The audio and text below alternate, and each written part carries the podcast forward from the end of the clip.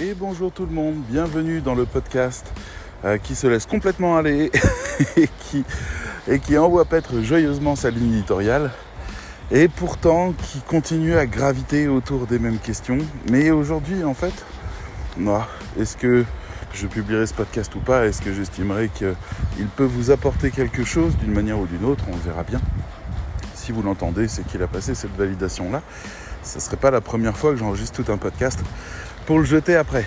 Euh, aujourd'hui, j'avais envie de vous parler d'un film qui s'appelle Matrix Résurrection, Matrix 4.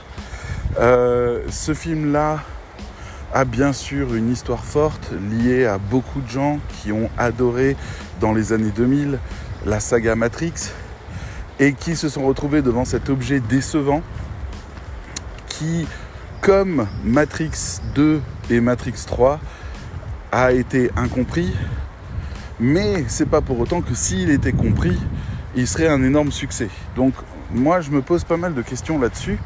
Euh, je ne connais pas les sœurs Wachowski, je ne connais pas, je crois que c'est Lana qui a fait le film, il me semble.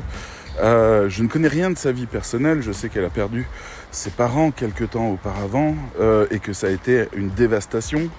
Je sais qu'elle a changé de sexe, je sais aussi que son film Matrix a été récupéré par des gens comme Donald Trump pour en faire des espèces d'icônes de, résistance contre le système et que ça l'a énormément choqué.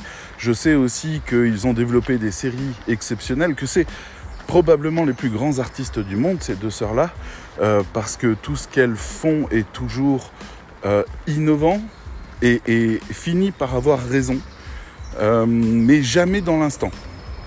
Je veux dire, on est sur le cas incroyable et il faut le noter, et c'est pour ça que Matrix 4 me tient à cœur. Il faut noter que ce sont des, hommes puis des femmes qui ont changé de sexe, tous les deux, deux frères qui ont changé de sexe, qui ont toujours produit, à part Matrix, des fours. Mais vraiment, hein, à chaque fois, ils sont déficitaires. À chaque fois. Mais tous les films qu'ils ont faits sont devenus à un moment donné ou un autre soit une référence, soit un statut culte. Et ça, c'est incroyable cette malédiction-là. C'est incroyable. Donc forcément, quand je suis face à l'objet Matrix 4, qui me déçoit à sa visualisation, je suis obligé de me poser la question, est-ce que le David du futur dira au David du présent, t'étais con C'est une vraie question. Donc je l'ai regardé pour la deuxième fois hier, après avoir entendu maintes et maintes critiques et analyses, etc. Et j'essaye de voir où est l'essence du discours. Et c'est un propos intéressant, à bien des égards. Mais la recette ne touche pas le grand public. Et c'est pas la première fois, hein. je veux dire, euh, un de mes films préférés aujourd'hui, réellement, s'appelle Cloud Atlas, et c'est de eux, ou elle, je sais plus quand c'était. Et Cloud Atlas euh, a fait un four énorme. Alors, il a fait un four pour des raisons déjà circonstancielles, c'est-à-dire qu'il est sorti en face, je ne sais plus de quel film, mais un truc énormissime, hyper attendu. Et les studios l'ont sorti à ce moment-là quasiment sans publicité, avec très peu de mise en avant, parce qu'il y avait des litiges commerciaux importants entre la boîte de distribution et les sœurs Wachowski qui avaient produit le film. Mais euh, enfin, on parle d'un blockbuster à plusieurs centaines de millions, je crois. Et euh, elles l'ont produit en allant chercher que des petits comptes à droite à gauche parce que les grands studios l'avaient refusé. Et elles ont voulu le faire. Elles ont mis un an et demi, je crois, si je me souviens bien, à réunir juste les fonds pour faire ce film. Parce qu'elles voulaient le faire. Elles l'ont fait avec des bouts de ficelle, elles l'ont bricolé, elles ont fait un travail mais qui est magistral. On dirait qu'il est sans limite, on dirait qu'il est full budget. Et en fait, il a fait un four. Il s'est même pas remboursé. Elles sont ressorties de là endettées mais fier. mais le film, qui n'a trouvé, qui n'a pas trouvé son public à sa sortie, euh, lui est devenu culte depuis. Je vous le recommande si vous ne l'avez pas vu. C'est une expérience de cinéma comme vous n'en avez jamais vécu. Des histoires qui sont exceptionnelles, enrichissantes et une inspiration qui va vous donner euh, une espèce de vision philosophique du monde phénoménale. Donc, la philosophie, on la retrouve un peu partout. Le deuxième plus gros four des sœurs Wachowski s'appelle Jupiter Ascending, euh, non, je sais pas, je crois que c'est comme ça en France aussi. J'ai un doute. Euh, et Jupiter Ascending, c'est un film. Le mot généreux a été fait pour lui en termes de film. C'est un film de tous les superlatifs. Je veux dire, là où normalement vous avez un boss de fin à l'intérieur du film, un ennemi à abattre, là vous en avez 4 ou 5. Là où vous avez quelques effets spéciaux qui sont là pour être spectaculaires, là vous avez 80% du film qui sont couverts d'effets spéciaux. Là où vous avez euh, quelque chose qui pose des pierres pour une éventuelle suite, dans ce film vous avez un déploiement d'un univers qui est équivalent à un autre film qui a fait un four et qui est, à mes yeux, la plus grosse catastrophe euh, de, de l'histoire industrielle parce que c'était totalement immérité, c'est Valérian, le film de Luc Besson.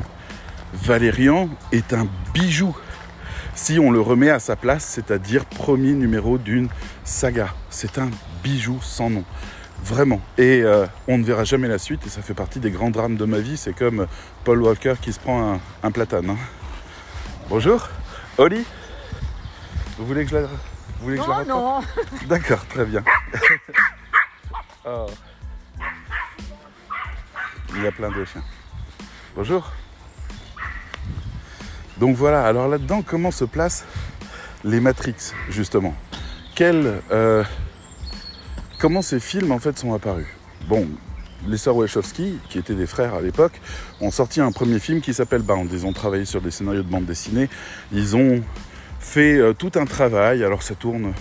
Le film Bound est très sympathique. Il y a beaucoup d'innovations qui ont venu déjà une très grosse reconnaissance à l'époque. L'histoire est une histoire un peu mafieuse. Euh, c'est pas spectaculaire, mais c'est très bien tourné, c'est très bien raconté. Il y a plein de questions, plein d'ambiguïtés, un peu de philosophie. Assez chouette comme film. Bon, juste après, ils arrivent à décrocher un peu comme Peter Jackson qui a fait que des petits films qui décrochent euh, d'un coup. Le Seigneur des Anneaux a réalisé. Là, ils ont décroché la possibilité de faire un de leurs scénarios prévus pour la bande dessinée qui s'appelait Matrix. Ils se sont dit qu'ils allaient en faire un film. Donc ils ont réussi à avoir un petit budget, c'est pas énorme, je crois que c'était 30 millions de dollars pour faire le film. C'est pas énorme pour un truc de SF. Euh, des gens ont cru en leur potentiel. Là où ils ont fait très fort, c'est que ils ont créé beaucoup de mystères à l'intérieur de l'histoire, des choses qui questionnent. Ils ont fait des scènes de combat qui étaient à la hauteur de ce que les gens fans de films d'action peuvent espérer. Ça, c'est aussi, euh, ça a énormément marqué. Et puis ils ont euh, aussi développer une trame, une histoire et des plans caméra, des choses qui relevaient beaucoup de l'épique. Donc ce qui était très intéressant avec Matrix, c'est que c'était un film qui se positionnait en tant que film d'auteur, mais aussi en tant que film d'action, et qui faisait un carton dans les deux. Donc bien sûr, tout le monde a adoré. Waouh, la réalité n'existe pas. Il y a des machines qui nous cultivent. Waouh, il faut se battre contre elles. Waouh, kung, kung fu, kung fu. Voilà, il y avait plusieurs niveaux de lecture, je crois qu'il y en avait cinq sur le premier Matrix. C'était assez dingue. Donc très rapidement, vu le succès planétaire, imaginez ça quand même, hein. toutes les personnes qui aiment juste le kung-fu et la bataille euh, peuvent euh, se prétendre de regarder des films d'auteur au passage. Donc c'était tout à fait fait pour réussir. Eh ben, ils ont enchaîné les deux suivants. Ils ont enchaîné le tournage et le montage des deux suivants, ce qui fait qu'on a eu cette chose incroyable que les deux films sont sortis au cinéma espacés de six mois seulement. Un peu comme si euh, les Wachowski nous disaient le 1 était là pour vous convaincre qu'on fasse le film complet. Et le film complet, c'est un truc en trois chapitres. Donc on va vous donner tout de suite le film complet. On va pas vous le faire poireauter, on va pas vous va pas vous mettre dans la supplique. Le projet, l'histoire complète est en trois actes et on vous les donne tout de suite. Donc c'était déjà assez osé. Et le problème, c'est que leur découpage, selon moi, hein, était euh, trop radical. Le 1 était un film complet, le 2 était un demi-film, et le 3 était un autre demi-film. Mais très intense, je veux dire deux demi-films de 4 heures. Au total, pour un film complet de 4 heures. Il y a un homme qui fait du, je sais pas quoi, karaté, kung fu, euh, pour s'échauffer. Il y a mon chien qui le regarde avec des grands yeux. Oli, viens ici tout de suite. Oh. Bref, donc ces demi-films que tout le monde appréhendait comme étant des films complets, euh, ben c'était un peu brutal finalement pour eux. Oli, allez, allez ici tout de suite. Ah. Oli, ça suffit maintenant, viens, reste ici. Allez. Désolé, je suis au milieu d'un parc et on a un une réunion pour le cercle dans une demi-heure, il faut qu'on avance, et elle, elle traînaille, et c'est infernal. Bref, euh, le deuxième film parlait du monde des machines, c'est-à-dire la matrice en elle-même, révélait énormément de choses, faisait plein de, films d'action, il était très généreux, très très généreux de ce côté-là. Et le troisième film parlait de la, du réel, de Sion, de la guerre entre les hommes et les machines, d'une espèce de guerre totale, mais beaucoup plus axée sur la réalité. Et là, on était sur des scènes euh, de bataille. On n'était plus sur des scènes raffinées de kung-fu. Donc les gens sont complètement perdus là-dedans. En plus, il y avait de plus en plus de mystères, de plus en plus de personnages étranges, etc. Donc c'est devenu assez cryptique à un moment donné. Et les gens ont lâché l'affaire. Ce qui fait que le 2 et le 3 sont considérés comme les plus mauvais euh, qui est film peut-être même de cette époque. Ils ont été décriés, ils ont été cassés, salis, ça a été une horreur, alors qu'aujourd'hui ils sont réhabilités au statut de culte. Donc voilà, 23 ans plus tard, après avoir fait des films aussi étranges que Speed Racer, qui est un film de voiture basé sur un dessin animé, et qui est probablement le film le plus euh, avant-gardiste technologiquement parlant en termes de tournage et autres. C'est complètement dingue ce qu'ils ont fait dans ce film pour servir un propos japonisant génial. Euh, ce qui a d'ailleurs beaucoup influencé Scott Pilgrim par la suite.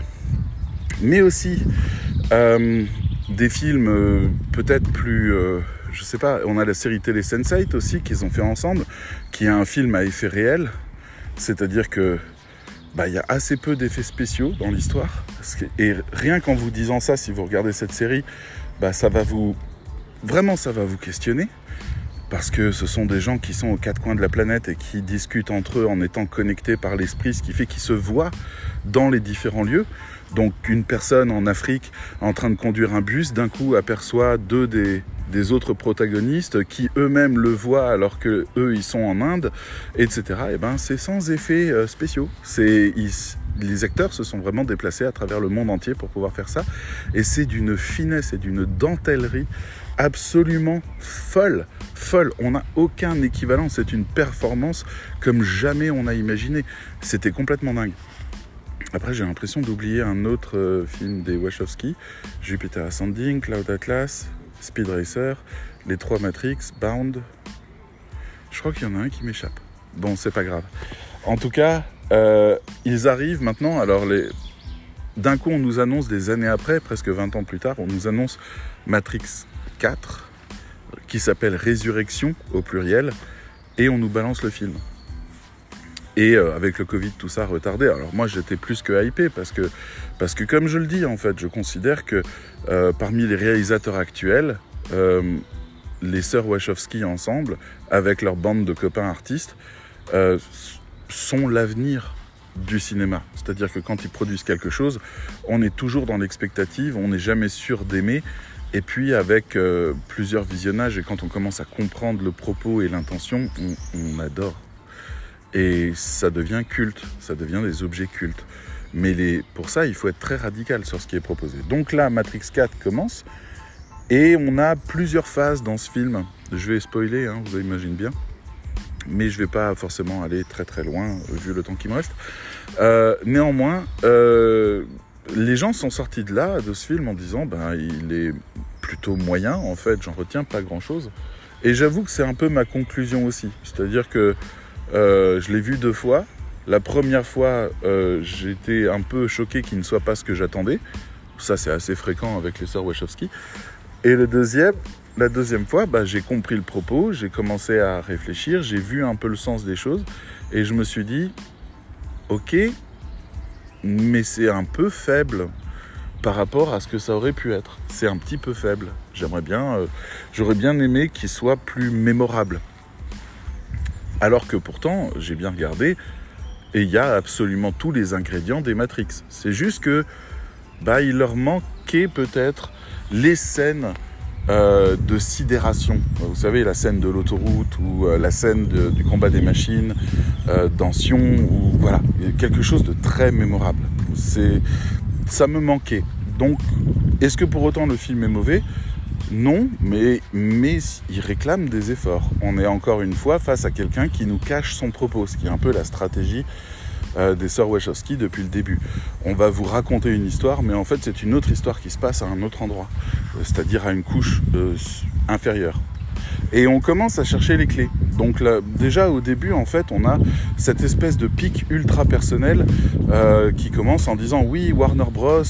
alors dans le film, les Matrix qu'on connaît, les trois films en fait sont des jeux vidéo développés par Neo, qui s'appelle donc Thomas Anderson, et donc, en fait, ben, réunion avec le boss, euh, la Warner qui finance, qui possède l'entreprise qui développe ces jeux vidéo, réclame un Matrix 4. Ah. Et Thomas Anderson dit mais non, l'histoire est terminée. Non, non, ils ont dit que soit tu le faisais toi, soit ils dénonçaient le contrat et ils refilaient ça à quelqu'un d'autre. Alors Thomas Anderson, d'un contre-coeur, il va. Là, on est... Enfin, c'est tellement méta je veux dire que, on est obligé de savoir que c'est ça l'histoire qui encadre le Matrix 4. Personne ne voulait le faire, sauf que Warner s'est dit ah bah tiens et c'est le vrai Warner. Hein, euh, s'est dit il faut qu'on relance Matrix 4. Il faut, c'est la période, tout le monde fait des suites, tout le monde fait des reboots. Allez hop, Matrix 4. Donc ils y vont. Et à partir de là, en fait, il y a, a une clé à trouver. C'est-à-dire qu'on a d'un coup des marketeurs qui viennent et qui expliquent tout ce que les gens ont cru que c'était Matrix. C'est du combat, c'est du gunfight, c'est le bullet, euh, time, c'est, tout ce... En fait, ils décortiquent euh, un peu de manière très légère et très superficielle, un peu comme si des... comme si les consommateurs étaient des cons les, les marketeurs essayent de décrypter Matrix pour en faire Matrix 4 plus spectaculaire, plus frais, plus dynamique, plus jeune, avec un casting plus jeune, etc. etc. Et c'est une vraie question, c'est-à-dire que fallait-il, le, le, point de départ, c'est presque faut-il faire revivre Matrix 4 alors que l'histoire était terminée? Faut-il le faire? Et donc pour le coup, ben, Lana Wachowski s'est dit ok, je vais euh, ressusciter Matrix 4, mais c'est une vraie résurrection. Pourquoi? Parce que euh, Trinity est morte, Morpheus est mort, Neo est mort à la fin des Matrix. Ils sont tous morts. Donc, euh, comment on fait une suite? Alors, eh ben, elle réfléchit et elle se dit d'accord, euh, on va donc les ressusciter. Et on va pas ressusciter qu'un seul. C'est-à-dire que Morpheus revient, sous une forme un peu intéressante dans le sens où euh, c'est Thomas, euh, Thomas Anderson, donc Neo, qui en tant que programmeur de jeux vidéo Matrix avait codé Morpheus. Et ils ont repris, ils ont pris un acteur qui a un peu le physique de ce qui ressortait à l'écran dans les, euh, les Hunters the Matrix, les jeux vidéo. Donc c'est assez drôle parce que tout le monde disait que Morpheus ressemblait pas vraiment à Morpheus à l'époque.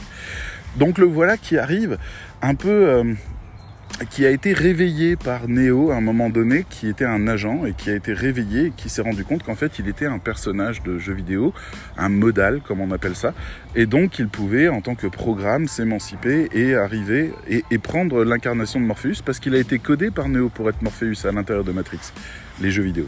Donc ok. Après il y a Trinity qui a l'air d'être là mais qui euh, s'appelle Tiffany et qui se souvient de rien. Et puis il y a Neo aussi qui est là, Thomas Anderson qui se souvient de rien. Et ils sont tous dans un monde où finalement Thomas Anderson est très très malheureux et euh, il voit de loin Tiffany. Euh, dans un café régulièrement et, et, et, ils peuvent pas se rapprocher ou en tout cas il n'ose pas etc etc voilà, on est là-dedans et puis on commence à apprendre quelques vérités qui s'ajoutent à ça. C'est-à-dire, en fait, si dans les années 2000 l'architecte était quelqu'un qui avait fabriqué une matrice reposant sur des lois et des règles extrêmement rigoureuses, qui niait littéralement en fait les désirs, les sensations et les émotions humaines, la nouvelle matrice, créée par un autre qui s'appelle l'analyste, euh, elle repose sur les émotions. Donc d'abord l'analyste il faut qu'on s'y arrête parce que c'est hyper intéressant dans la mesure où Matrix se décale dans le temps et questionne son époque.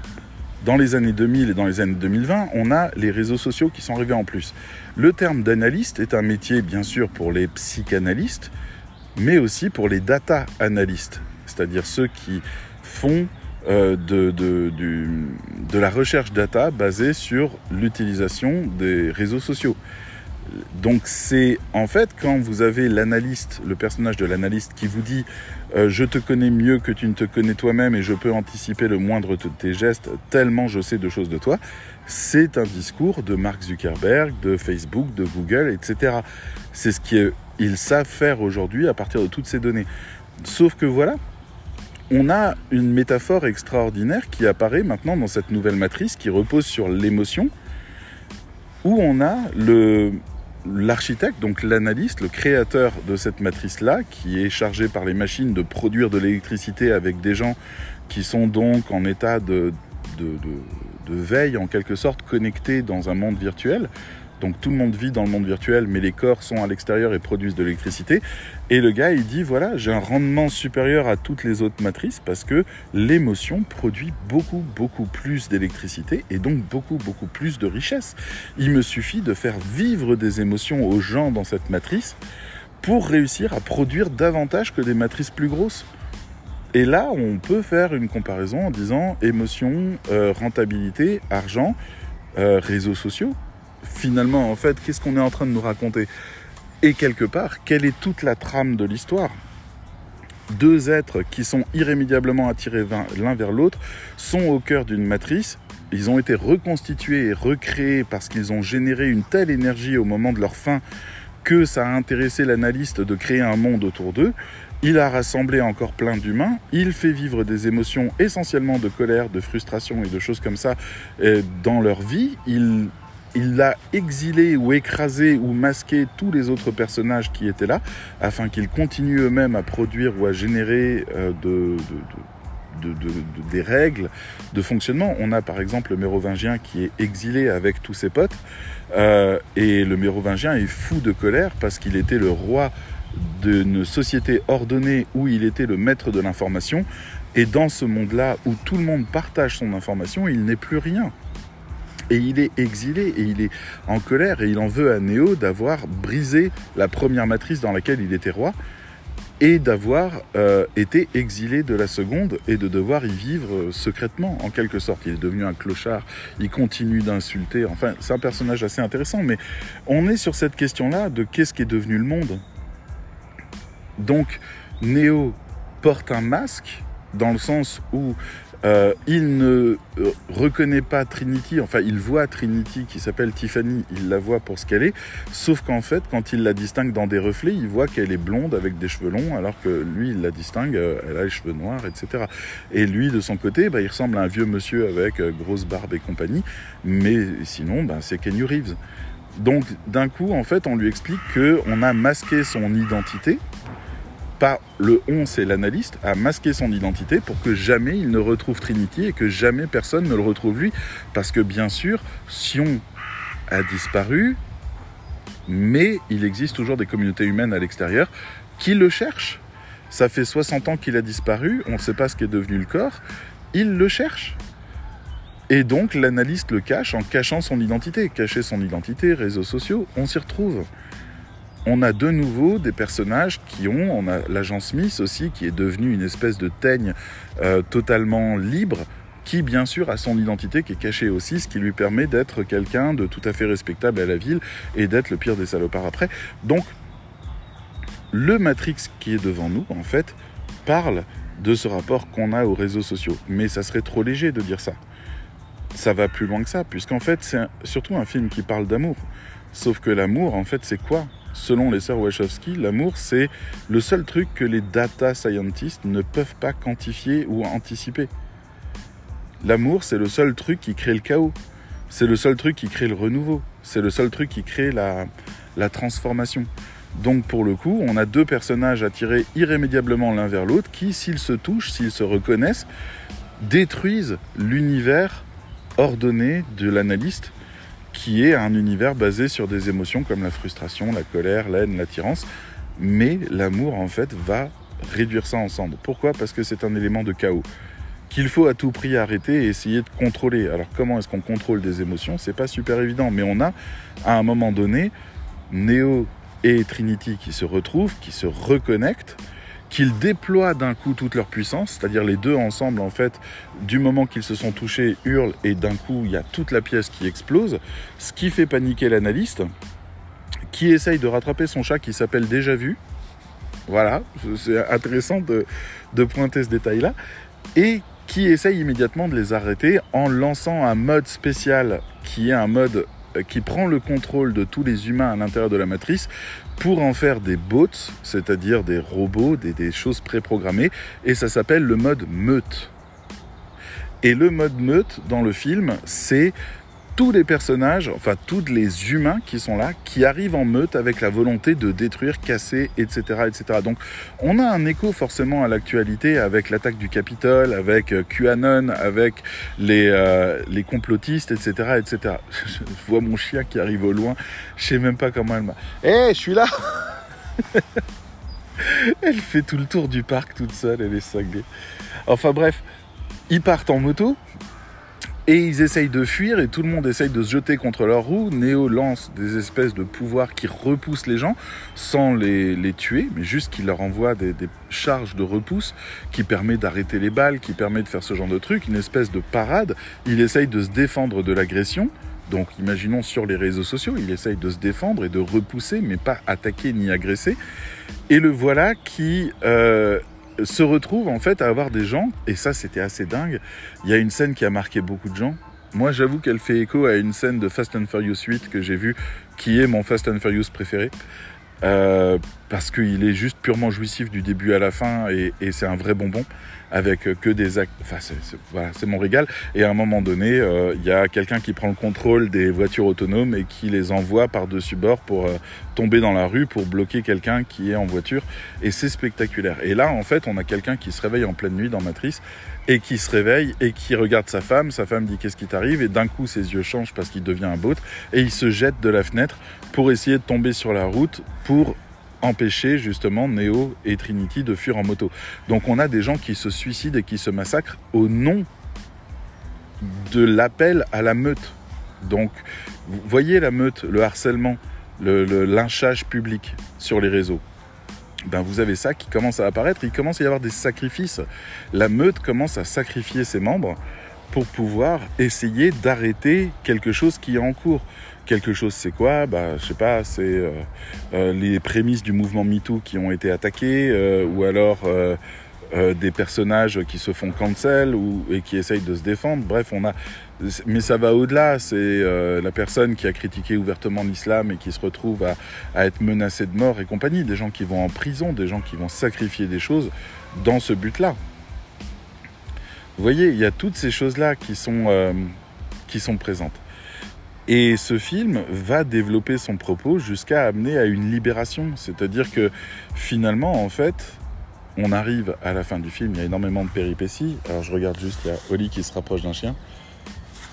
Bon, on va dire que ça va. De toute façon, elle va rester 5 minutes et puis elle va partir. Les gens voient pas forcément que j'enregistre un podcast, alors parfois ils se mettent à me parler.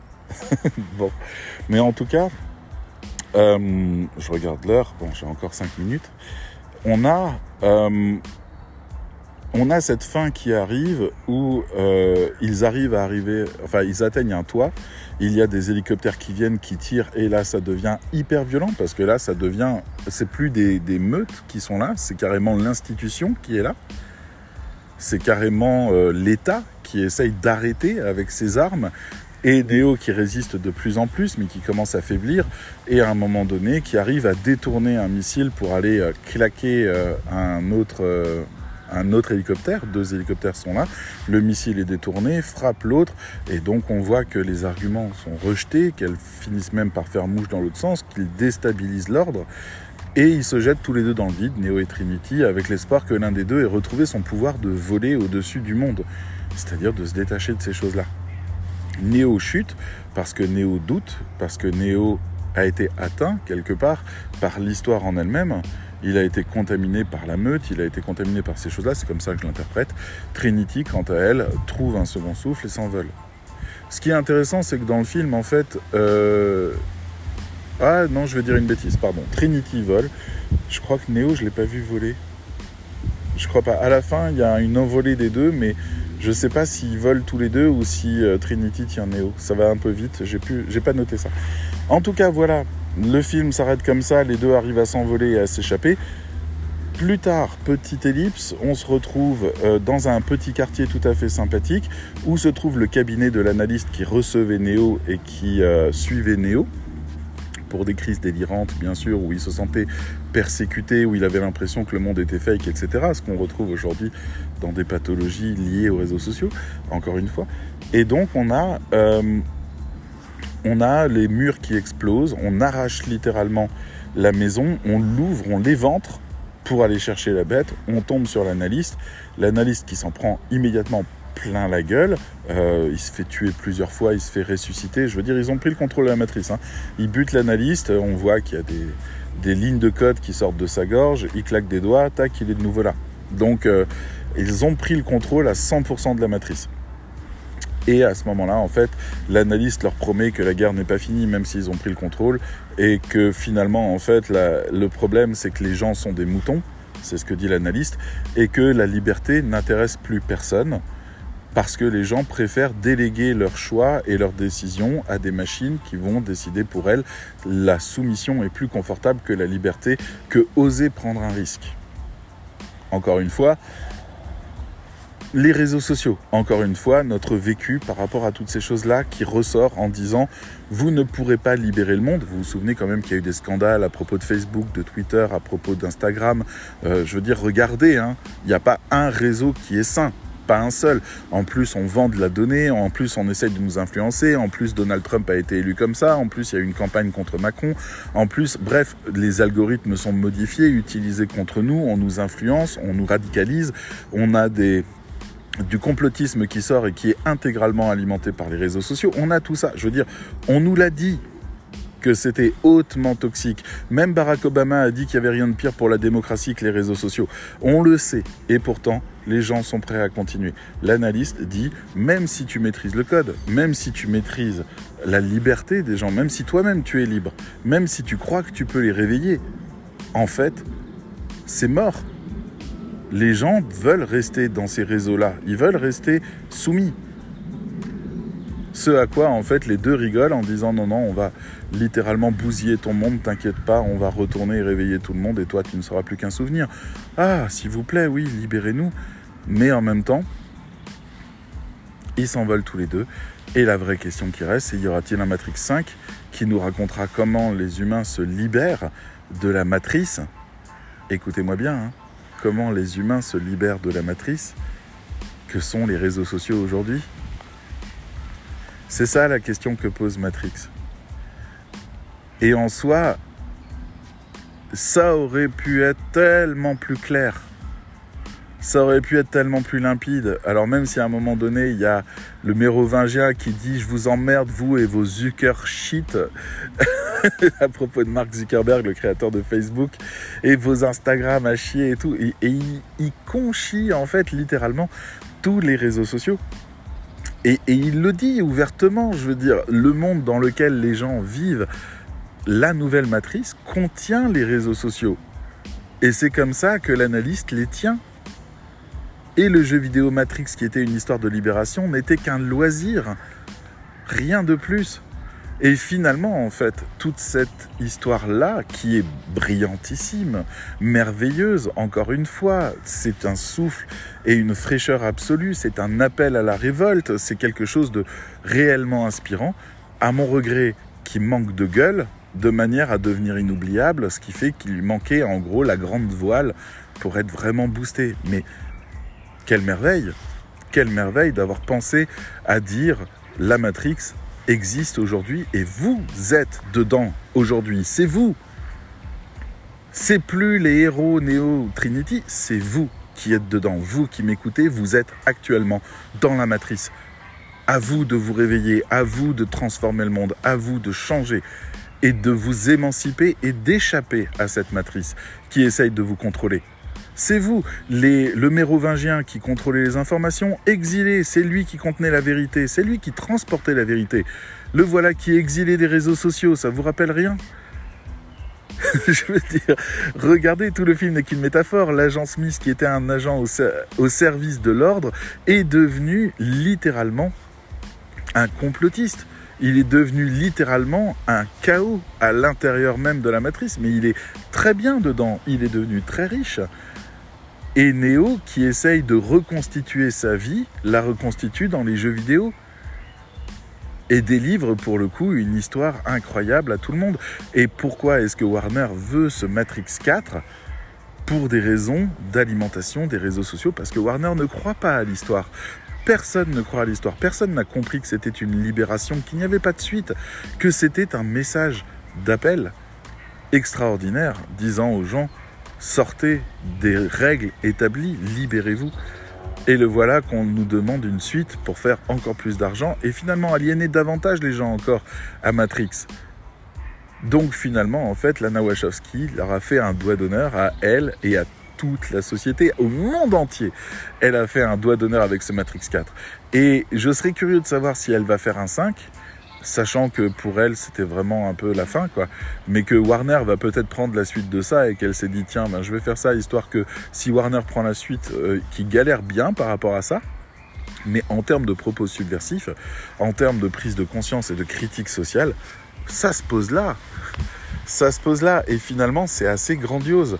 Il y a aussi cette histoire de IO, alors quelle originalité d'appeler la suite de Sion, une autre ville dans l'univers extérieur, justement à la matrice, de l'appeler IO, sachant que IO c'est ben, Google IO, etc. C'est 0,1, c'est le code binaire. Le jeu vidéo sur lequel travaille euh, Thomas Anderson, Neo, euh, tout au début du film, parce qu'il ne travaille plus sur Matrix, il travaille sur un nouveau jeu, ça s'appelle Binary. Le fait qu'il rencontre l'agent Smith, qui est totalement libre, alors que Neo est totalement aliéné, euh, tout ça en fait nous amène toujours à la binarité. C'est toujours le choix 0-1, pilule bleue, pilule rouge. On est toujours sur ces questions-là. Et voilà, et tout ça en fait pour moi fait de ce film quelque chose qui a finalement un sens très prophétique et de nouveau qui est très en avance avec une histoire que je trouve d'une originalité folle. Folle. Ils ont ressuscité Neo et Trinity pour les mettre à l'intérieur d'une matrice cachée. Ils ont. Enfin, euh, tout n'est que symbole à l'intérieur de ce film. Tout n'est qu'interprétation et symbole. Voilà. J'avais envie de réhabiliter un petit peu tout ça parce que moi j'ai dû écouter pas mal de podcasts. J'avais tellement envie de trouver du sens, le sens qui est raconté à l'intérieur de ce film. C'était vraiment important pour moi de savoir que les sœurs Wachowski, enfin en l'occurrence que Lana, euh, étaient euh, finalement toujours les mêmes et qui avaient toujours quelque chose à sortir de leur film qui est bien plus grand que leur film. Et là, en l'occurrence, ben, une matrice basée entièrement sur les émotions, basée sur les réseaux sociaux, basée sur la data. Ah, une fois qu'on a dit ça, le film devient limpide. Mais voilà, si vous êtes comme moi et que vous n'avez pas aimé Matrix 4 euh, à son premier visionnage et que vous n'avez même pas l'appétit de le regarder une deuxième fois, ben hier l'expérience que j'ai vécue était plutôt très agréable dans le sens où euh, c'est vraiment un beau film il y a vraiment beaucoup d'éléments extrêmement travaillés, beaucoup d'indices. Alors oui, il y a beaucoup de clins d'œil au premier film, mais c'est c'est pas gratuit. L'idée c'est de générer aussi un peu la nostalgie, mais de faire des liens et d'essayer de, de réinvoquer et de réenchanter le Matrix à l'intérieur de ce 4 parce que c'est une résurrection. La résurrection en question, c'est pas le film, c'est pas les personnages, c'est pas les décors, c'est pas la trame. La résurrection. Bonjour. La résurrection, c'est le combat pour la liberté. C'est lui qui est en train de ressusciter. Et donc oui, il fallait rappeler l'amour. Il y a une phrase à un moment dans le film, euh, tout au début je crois, ou à la fin, qui est une citation. Je ne me souviens plus exactement laquelle, mais c'est quelque chose du genre l'amour montre le chemin. Quelque chose comme ça. C'est-à-dire l'amour en tant qu'élément de chaos libérateur. Et c'est ça ce qui finalement va renverser le monde un jour. Mais alors, euh, je veux bien qu'on prophétise les frangines, mais euh, on fait comment maintenant? Alors, est-ce que Matrix est un loisir et rentre à l'intérieur de la matrice dans laquelle nous vivons actuellement? Ou est-ce que Matrix est une émancipation qui nous invite à nous libérer de tout ça? Voilà la question. Il me reste 8 minutes pour rentrer chez moi. Je vais sans doute devoir courir un peu, ça va râler parce que je vais nous mettre en retard. Je vous dis à très bientôt. Bye bye